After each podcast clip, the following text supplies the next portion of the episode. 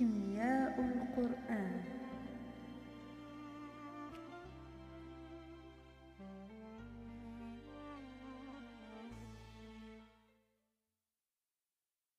الحمد لله رب العالمين والصلاة والسلام على خاتم الأنبياء والمرسلين الصادق الأمين المعلم لكل العالمين. إن القرآن الكريم كتاب له قدر نزل من عند رب عظيم القدر نزل به ملك عظيم القدر على نبي عظيم القدر في ليلة عظيمة القدر. ظل العلماء سنوات طوال يبحثون في قدره فهو كلام الله كتاب هداية كتاب تشريع كتاب طب فتاريخ فعلوم. إن معجزة القرآن تظهر لأهل العلم في كل مجالاته. ولقد شاع مصطلح الإعجاز العلمي في عصرنا للدلالة على أوجه إعجاز القرآن والسنة التي كشفت عنها العلوم الكونية. ونحن في الحلقات القادمة نشارك معكم بعض مواضيع الإعجاز القرآني في محيطنا وحياتنا اليومية وخاصة في الكيمياء. فهي المحيط. في هذه الحلقة سنتطرق معا إلى أعظم المعجزات الإلهية في الكون ألا وهي أكسيد الهيدروجين أو بلغة أبسط الماء. قال تعالى أعوذ بالله من الشيطان الرجيم. أولم ير الذين كفروا أن السماوات والأرض كانتا رتقا؟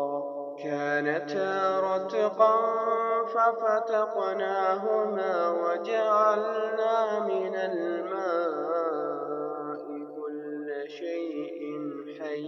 أفلا يؤمنون؟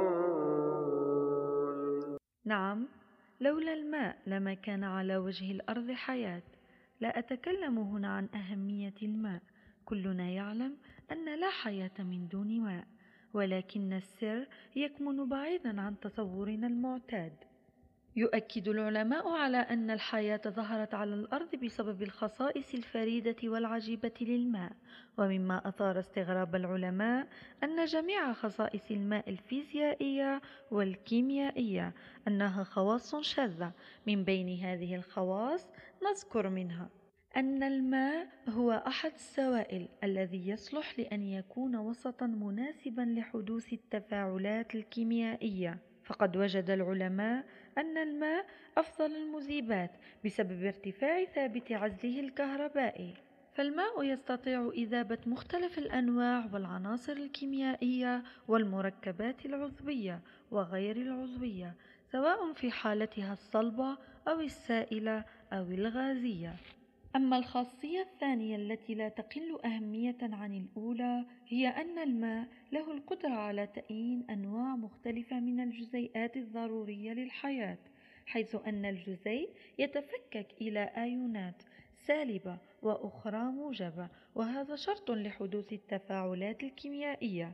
كما أن للماء القدرة على التأين مما ينتج إيون الهيدروجين الموجب المسؤول عن ظاهرة الحموضة وإيون الهيدروكسيد السالب المسؤول عن ظاهرة القاعدية والتي تساعد بشكل مباشر بعض الأنزيمات للقيام بعملها.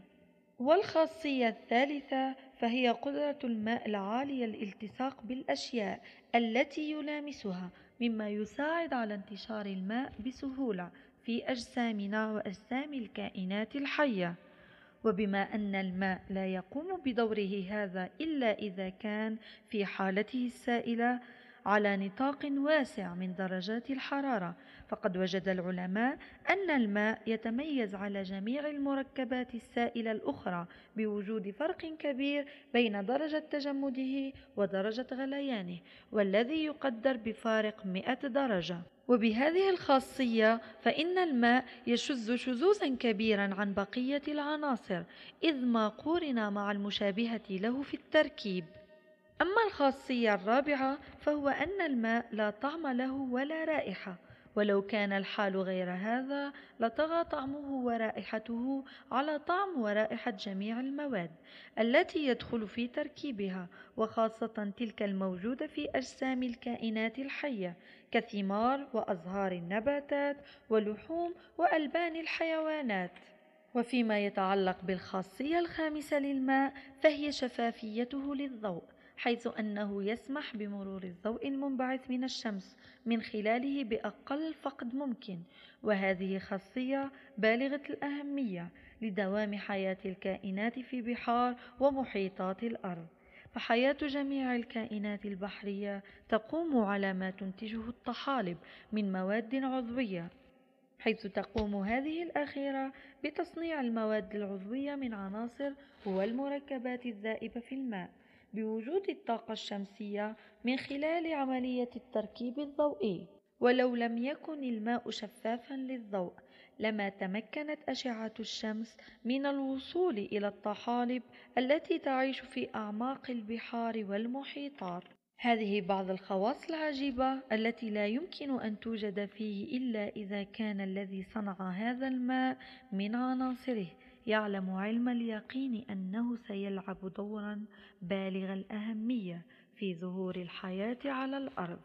إلى هنا مستمعينا نصل إلى ختام حلقتنا ونلتقي في المرة القادمة مع معلومة جديدة إن شاء الله.